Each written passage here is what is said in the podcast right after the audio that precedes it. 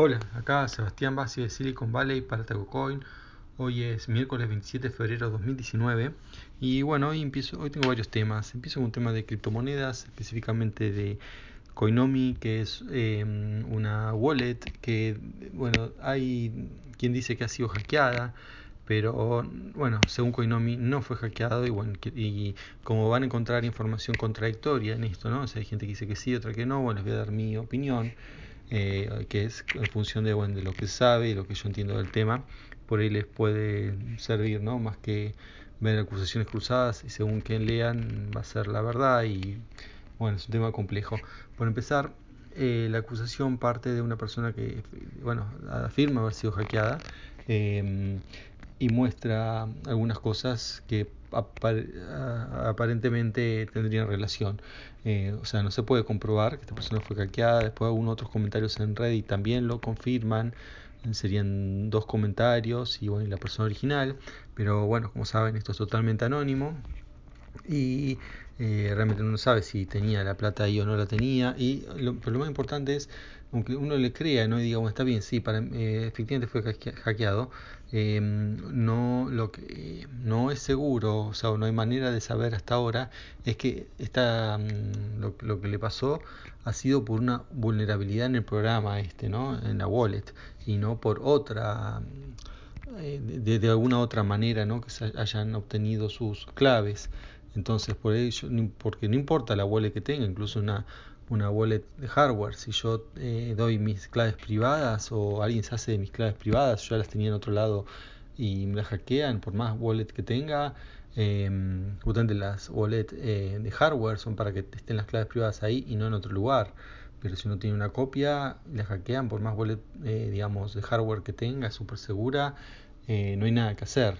Así que por eso hay que ver exactamente qué pasó, ¿no? Antes de, de, culpar a la wallet en sí. Bueno, específicamente acá lo que dicen es que, eh, bueno, muestran que, sí, hay un video y después la misma empresa lo confirma, esto que les voy a decir ahora, que es que eh, todo lo que se, digamos, tipea o se hace paste, ¿no? En la, en la aplicación, en la wallet, al menos en la versión desktop para Mac y me parece alguna otra también, pero no en la versión de celular eh, todo lo que se digamos tipea o ingresa en algún cuadro de texto eh, va hacia los servers de, eh, se, manda a, a, los servers de Google y se manda para eh, lo que es el spell checking o el chequeo ¿no? de la corrección ortográfica em, el tema es que, bueno, entonces dice, bueno, acá la información está que no tendría que salir de mi computadora y está saliendo, ¿no? Está yendo, está, está, está yendo hacia los servers de Google, que no tiene nada que hacer ahí.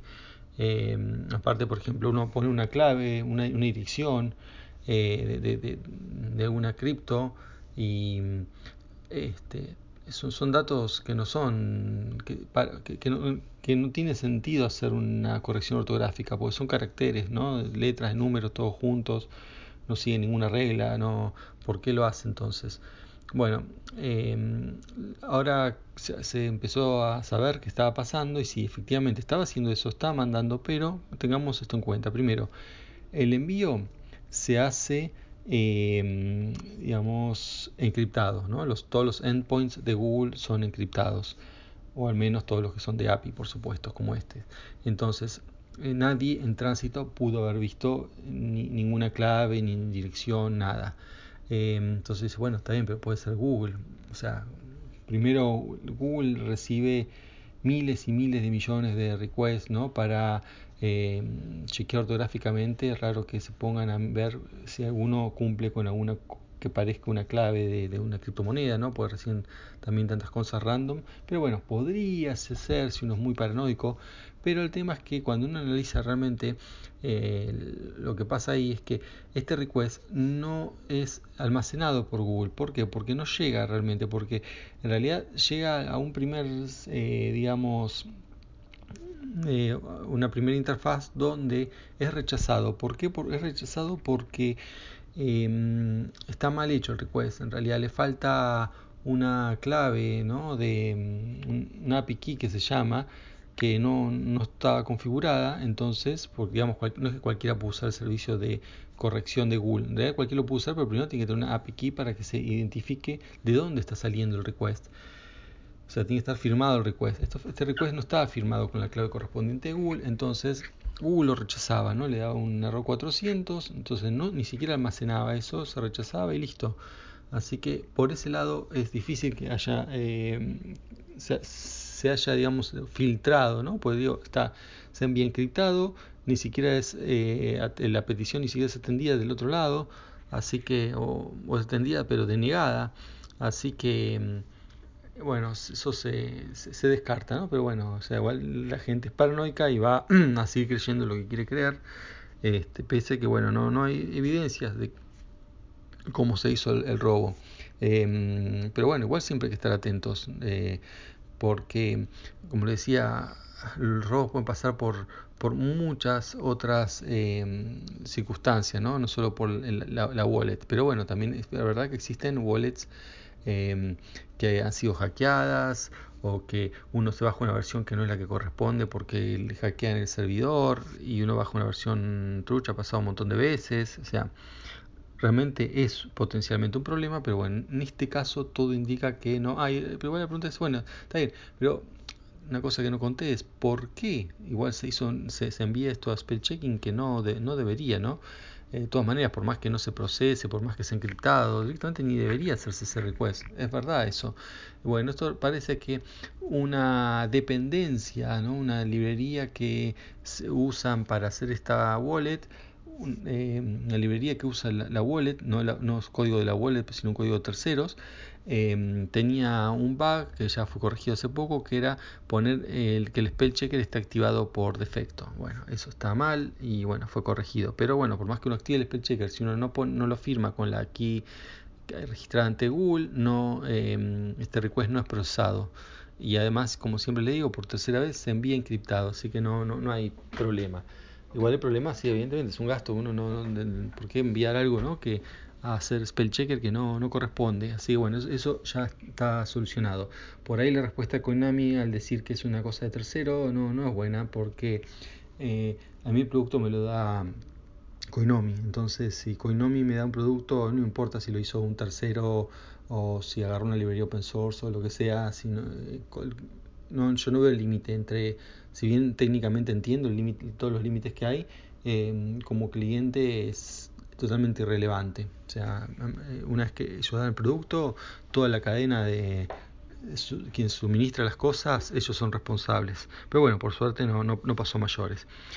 Eh, hablando de pasar mayores, y una cosa importante acá pasó en Bay Area, yo ya les venía nombrando hace unos meses, cuando se dio a conocer, porque este es un juicio empezó creo que en octubre más o menos, ahora terminó, eh, un ex estudiante, digamos, ya tenía 23 años, em, digamos, un joven de, bueno, de origen de Yemen, pero que vivía en, en la zona de, de Bay Area, eh, bueno, eh, le dieron una condena de 15 años por ayuda material al, terrorismo y por planear atentados. Eh, ¿no? Y bueno, fue toda una controversia porque sus abogados decían que en realidad era una especie de, broma todo esto. Y bueno, terminó en 15 años. O sea, ¿qué, qué, qué pasó? ¿no? ¿Qué, mm, por, ¿Por qué tan, tanta condena? Bueno, ¿y cuál fue la ayuda material? Porque efectivamente sí dio.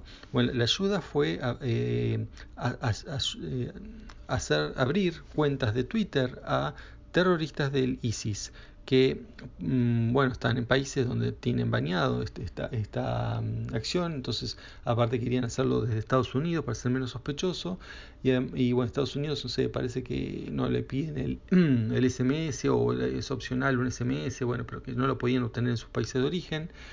Entonces, eh, para tener la cuenta, no cuenta verificada, pero sino eh, bueno, una protección más, poner el SMS en la, en la, cuenta, eh, digamos, confirmar por SMS la cuenta, lo podían hacer solo de Estados Unidos, o sea, para que sea una cuenta de Estados Unidos. Y eso fue lo que él ayudó.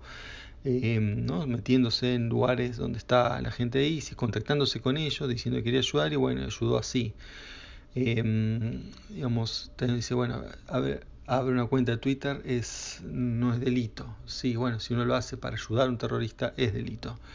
Eh, no, pero le digo para ver que no, porque uno lo hace algo online, entonces no, no pasa nada, no tiene consecuencias y bueno, sí, pero además, bueno, no fue lo único, ¿no? Sino que eh, estuvo, digamos, online en ciertos grupos, decía que iba a ser atentados, entonces un agente encubierto, eh, se hizo, bueno, encubierto pues se hizo pasar por el miembro del ISIS, empezó a, a hacerle preguntas y cosas, bueno, y llegó a tener dos reuniones en las cuales planificaron atentados.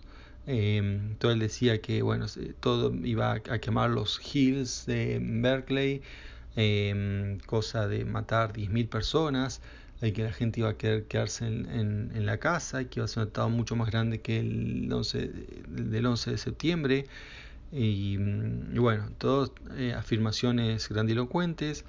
Eh, ¿no? para decirme qué, qué, importante que soy, soy terror, voy a ser terrorista más importante, ¿no? y todas cosas así que uno puede pensarlo, bueno, esto es broma, eh, pero bueno, la justicia no lo tomó así, y aparte, bueno, se encontró, puede ser, bueno, uno puede pensar, ¿no? Está bien, ¿no? Esto ya se hacía eh, como para agrandarse y eso, pero bueno, también se le encontró manuales, instrucciones para fabricar bombas y un montón de información que también está, está libre por internet, ¿no? Toda, toda esa información es fácil de conseguir, pero digamos, esa información lo incrimina teniendo en cuenta que él dijo que efectivamente va a hacer los atentados y se reunió con personas para eso y además le abrió cuenta a la gente del ISIS. Bueno, todo esto suma para eh, la, la, condena de, como les decía, 15 años, habían pedido como 30, bueno, al final le, dieron, le dieron 15.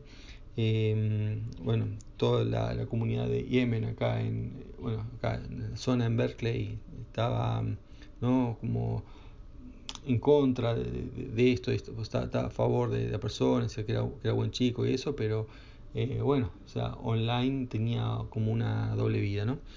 Así que bueno, eso es el tema terrorismo. Y por, y por último, bueno, él, según Los Angeles Times, dicen que Elon Musk quiere, les llamaron ahora a hacer suicidio por secas, que sería como para hacer algo a propósito para que la SEC le saque ser CEO de, de Tesla. ¿Y por qué lo hace a propósito? ¿Por, por qué lo haría? Dicen que lo hace a propósito porque, bueno, hace cosas que ya le dijeron que la SEC le dijo que no tenía que hacer. Eh, entonces, como que no encuentra, ¿no? El periodista de Los Angeles Times que no encuentra un motivo porque ahí va a ser algo que dice no sé que no haga, salvo que uno quiera que a propósito el, ¿no? le, le un, tenga una sanción. Eh, no sé, puede haber otro motivo, ¿no? Y lo que hizo, bueno, sigue tuiteando, ha tuiteado cosas sin pedir aprobación, con datos que eh, no son exactos, ¿no? o sea, no son totalmente mentiras, o sea, eh, también depende cómo uno lo vea, ¿no? Por ejemplo, en un momento muestra un barco lleno de, que estuvo hace poco acá, ¿no? En San Francisco, en el puerto, y la playa de estacionamiento lleno de autos, entonces, este, diciendo, bueno, acá van, no sé, 4.000, 5.000 autos, no me acuerdo cuántos, eh, para un, una carga a Europa. Eh, pues bueno, porque hace no sé cuántos autos, no, cuántos años no producíamos ningún auto, no sé, en 2011, y ahora estamos produciendo 500.000 autos por año. Y, bueno, llama la atención porque en realidad, eh, según el último reporte, han producido 400.000 autos el año pasado, o sea, 2018. Entonces eh, es un dato falso y, y, bueno, si fuera así tal cual, realmente eso es para la SEC es una falta grave, ¿no? Porque una empresa cotizada en bolsa no puede poner esos datos, datos falsos más alguien que es el CEO de la empresa. Resulta que, eh, bueno, eh, Elon Musk aclara eh, lo de los lo de los 500.000 autos que le había dicho era que eran 500.000 autos cuando se anualiza la cifra de producción. El total efectivo sí era 400.000 y es lo que él tendría que haber dicho. Él dijo 500.000, pero dijo 500.000 porque ahora están produciendo no sé cuántos por semana, que si uno multiplica eh, las fábricas que tiene, llega a los 500.000. O sea, por eso es un número anualizado y si uno aclara que es anualizado está bien y, y de hecho hay, ya, ya lo han anunciado esto pero bueno, él no lo hizo de esta manera, lo hizo mal. Entonces, bueno, la SEC ya está diciendo que eh, ante el juez que esto es como que no está respetando los acuerdos que se había llegado, ¿no? porque él había ya tenido problemas eh, con, con, la SEC y en el acuerdo él tenía que filtrar las cosas por abogados, lo, que tuiteé y efectivamente no, no pasó así. Bueno, eso es todo por hoy, hasta la próxima, chao.